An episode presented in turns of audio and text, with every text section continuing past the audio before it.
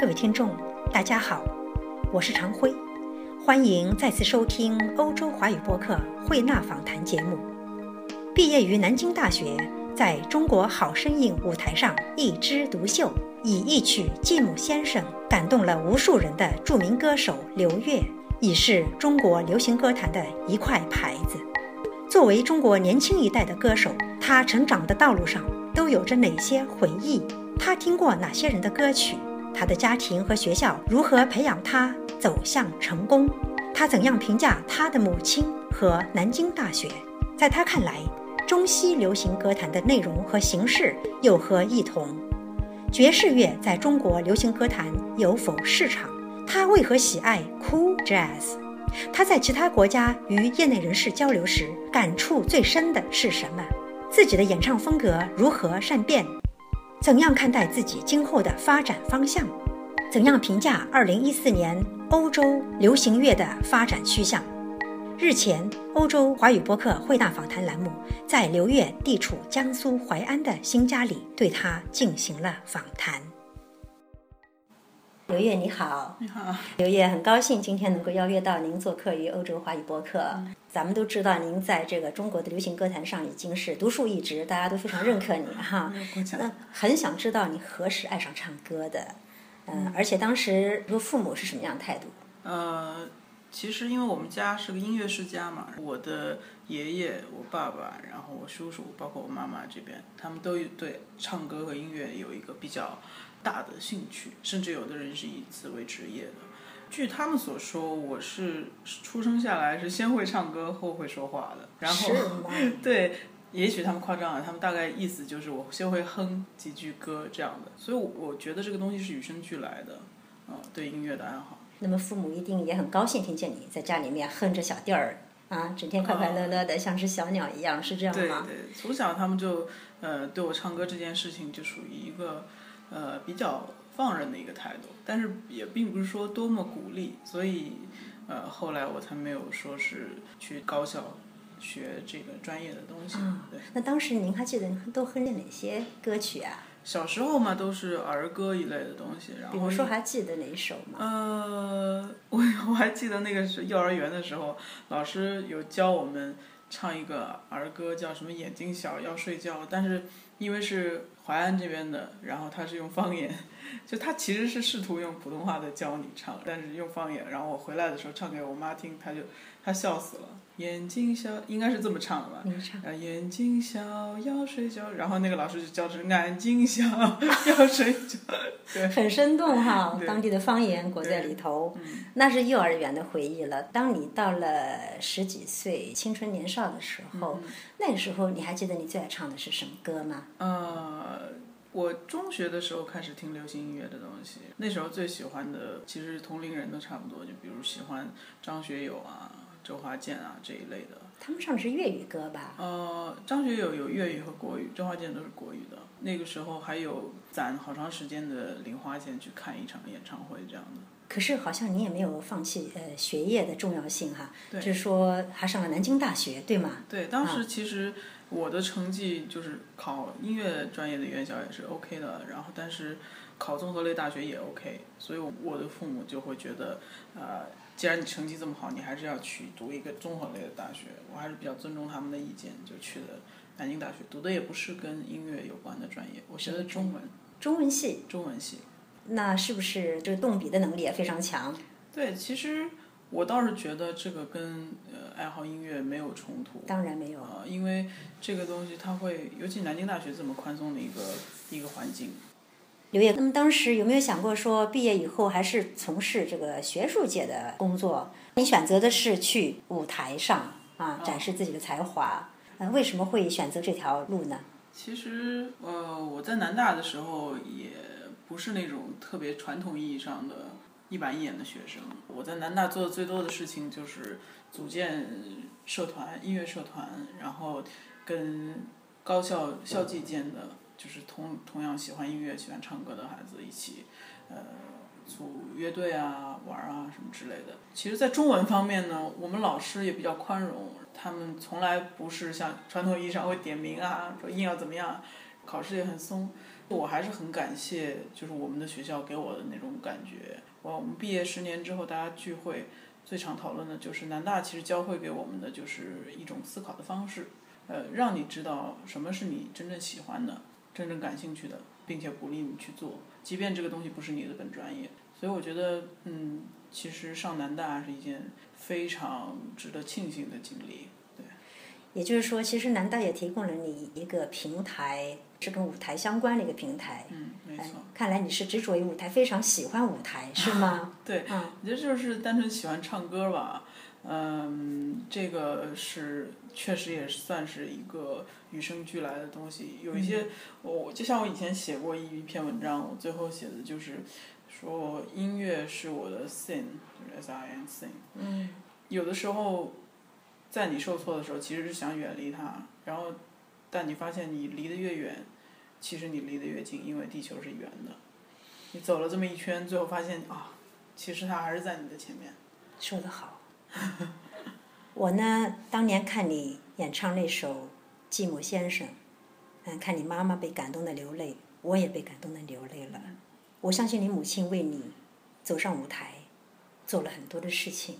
嗯，当你想起你母亲曾经为你做过的这么多的事情的时候，哪些事情是你终身难忘的？我觉得其实就是我能想象的最好的妈妈，应该就是现在的这个版本。因为我觉得她最最大的怎么说，就让我感动的地方，就是在于她不会限定我，她会毫无保留的支持我。尽管到后来，我都认为这是一个非常任性的行为啊，就这么一直所谓的追梦追追下去，呃，也觉得就是我给自己是设了一个年龄的杠杠，就到了三十岁，再怎么样我也不能再怎么，这是我任性的最后一年，对，然后三十而立了是不是？对，就是在在这之前，其实也有工作，也有做过幕后的好多工作，呃，但是还是很向往。在舞台上唱歌，能够第一时间感动很多人的这种这种感觉，我妈也没有界定我说不行，你一定要按部就班，你一定要按照我我所设想的那种安稳的生活方式生活。我觉得这是她给我最大的支持。嗯，唱歌唱了这么多年，嗯，你感觉你是在唱自己的风格，还是你不断的在受其他人的风格的影响，最后形成自己的风格的？嗯，总是会经历从模仿到找到自己风格的。这一个过程吧，因为，嗯，我觉得我在幕后工作那几年，其实是对我唱歌的提升是最大的，反而不是我去真正唱歌的时候。因为当时在工作很繁忙的时候，我们公司楼下有一个录音棚嘛，我在午休的时间，哪怕只有半个小时，我跟那个录音师关系很好，然后我就会到他那边一遍过这样子去录一首歌，他积累了好多首歌。然后他也不会修，他就会直接把那个歌就发给我，加上伴奏，这样你就会认识到自己的声音。就是其实每个人说话的声音跟他真实的这个真实的情况是有一个区别，就是你能听到你自己的声音，可能是物理学角度或者是生理学角度是有一个解释的。所以其实你并不是百分之百了解自己的声音的。我觉得那段时间他是给了我一个空间和一个途径去了解自己的声音，真实的声音。那段时间你是在。呃，模仿阶段吗，那个时候就是从模仿阶段到找到自己声音特色的一个阶段。那模仿的最多的歌手是哪位呢？呃，其实我那时候也是愿意唱男生的歌多一点，因为我的声线比较低。但是要说就是唱出来，大声唱出 sing out loud 这种的，就是类似于像 Winnie Houston 这种大歌歌手。我可以想象他的声音，其实呃，应该说你很合适唱他的歌。我记得你说过这个，在唱歌方面，你你还喜欢爵士乐。嗯。那么你在唱歌，或者说在唱中国的歌的时候，有没有想过如何把爵士乐的风格揉进你自己的呃歌曲中呢？对，那是我后面就在那个公司之后，就是听大量的，因为因为你除了那些很刻板的工作之外，你会其实会追求更多的在音乐上的东西，因为。那是一种调剂嘛？那个时候听的比较多的，像 Chet Baker 和那个 Julie London 这种的比较比较早期的冷爵士的东西。你还是 Cool Jazz 那个时期东西多。然后嗯，那那种感觉就是我其实是在追求自己所没有的东西，因为我觉得我的声音里面呃带的 emotion 太多了，就那种那种是我认为的，就是一个旁观者应该有的那种态度，就是嗯。啊，我可以讲述一个撕心裂肺的故事，但是我说的非常的酷，嗯，啊，大概是这样的。我想到了一个人物，Cool Jazz 里面的一位人物，他叫 Stan Getz，嗯嗯，他也曾经写过一些非常酷的歌曲，就是你讲的他的感情是用一种非常酷的方式表达出来的。比如说有一首歌叫做《The Girl from Ipanema》，嗯好像听过这首，但是不会唱。是吧，像传统上来大家都非常认可的嗯 Ella Fitzgerald，呃，Billie Holiday，他们的歌你听过吗？Billie Holiday 有听过，对。他跟那个 Louis Armstrong 也合作不少，其中有一首歌叫《Summertime》。Summertime，嗯，这个算是呃，就是听爵士人都是算是宝典类的歌，是的对对对唱过吗各种各样的版本。有没有说也模仿他的那种唱法呃唱过？我我之前听的好像是那个别人翻唱的会更多一些。喂，是吧？嗯，嗯，对，这个这这首我也曾经尝试过，有唱过。嗯，这首歌的确是值得大家去唱一唱哈。嗯，现在你的演唱风格，在你回想当初你的演唱风格的时候，是不是感觉现在和当初有一些区别？嗯，我觉得就是在传达感情的方式上可能更含蓄一些。这个有没有受到了冷爵士的影响呢？我觉得这是肯定的。肯定的。嗯那么我在想到哈，当初你是二零零六年吗？还是哪一年加入了这个刘欢团队？哦，那个是好声音啊，好声2006年音的时候，那个时期并没有受到爵士风格的影响。那个时期其实，嗯，那个哎因为因为好声音这个栏目它是有一定的它自己栏目的那种属性嘛，因为它它想要你呈现的那种状态，是他会挖掘你，比如说你的声音可以到很高，他就会让你到更高，大概是这样的。嗯，如果是唱爵士的那些，他就一定是本身就是一个 jazz singer 这样的，然后他才会让你去挖那块儿东西。因为爵士乐在在中国始终还是一个相对更小众一些的受众群嘛。这个节目又是那种呃适合全家观赏的这一类的节目，对。但是我呃还是有尝试加一些元素进去的。嗯，有一种说法说，当今这个中国的演艺界哈是个通俗文化的大卖场，呃，甚至说是整个就是一个段子文化。呃，你怎么看待中国当今的歌坛？歌坛其实我觉得这个不光是中国歌坛的问题，其实世界歌坛都会有这种这种样的一个审美趋势。但是我并不说这是一个很科学的审美趋势，就是一一个呃，我用吸引眼球作为第一要务的这个趋势。当然，可能国外的就是内容还是一定要占为主，但是中国的可能会是形式为主。内容和形式怎么讲？就好比，呃，国外他有 Eminem，他唱的那个《Love the Way You Lie》，国内的相对的形式，你能想到的就是凤凰传奇，对，但是其实形式是几乎一样的，但是内容上你可以看到一些差距。好，谈到这个形式和内容，呃，我想到了二零一四年这个欧洲每年都有的叫做 Eurovision Song 呃 Contest，它是已经做了将近六十届了，好像。那么呃，去年奥地利的一位歌手，他是同性恋者哈，他叫 Conchita Wurst，他获了个大奖。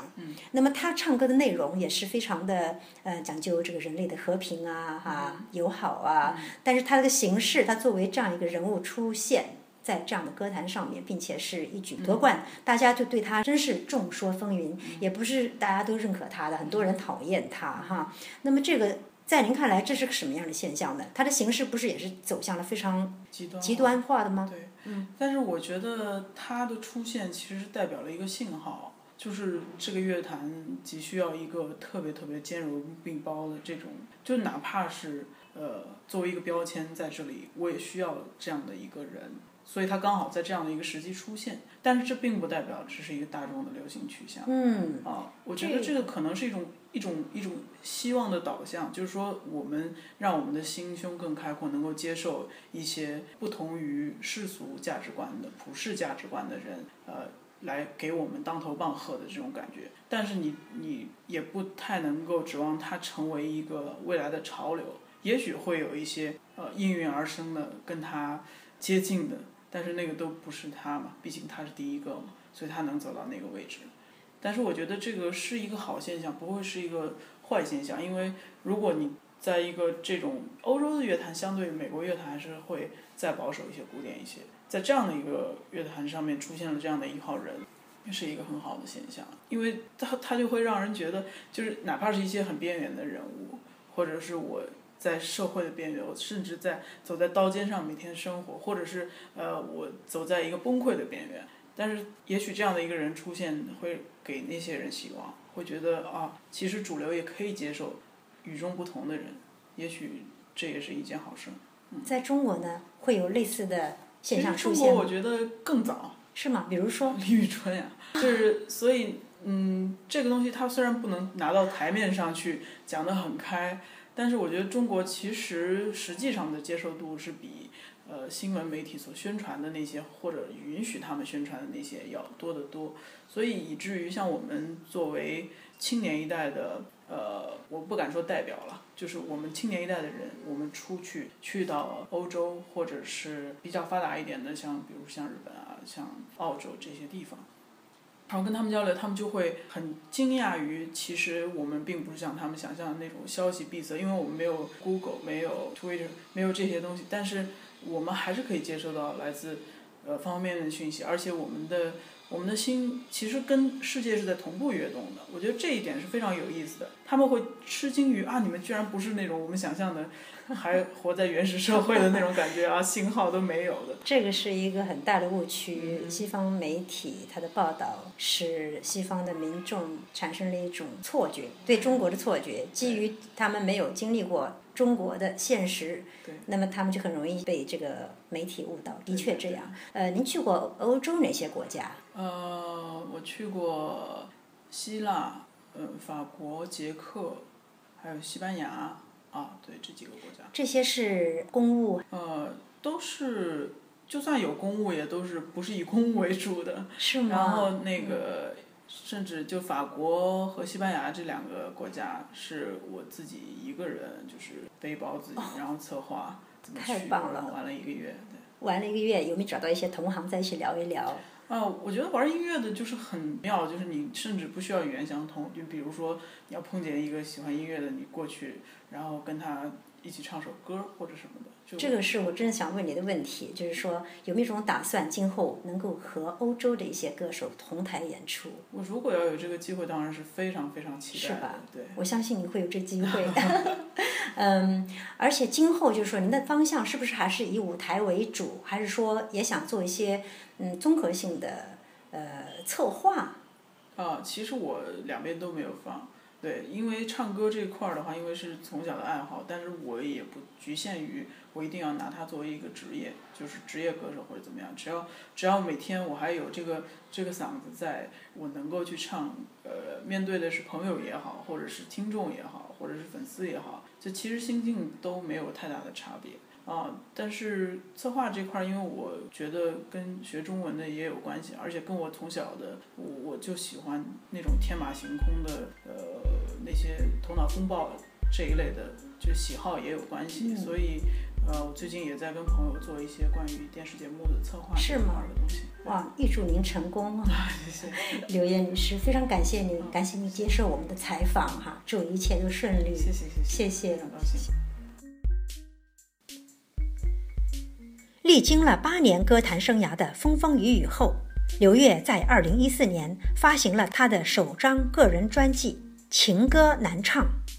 人们可以发现，在这张专辑里，他的演唱风格与当初的继母先生已然不同。相信刘烨的粉丝们早已领略到他崭新的风采。让我们祝福刘烨吧，希望他继续探索他自身的潜力，谱写新歌曲。策划新节目，在中国歌坛和艺界展示他独有的魅力。刘烨也是南京大学的骄傲。作为他的校友，主播衷心祝愿他一切如愿。各位听众，今天的节目到此结束，感谢收听，我们下次再会。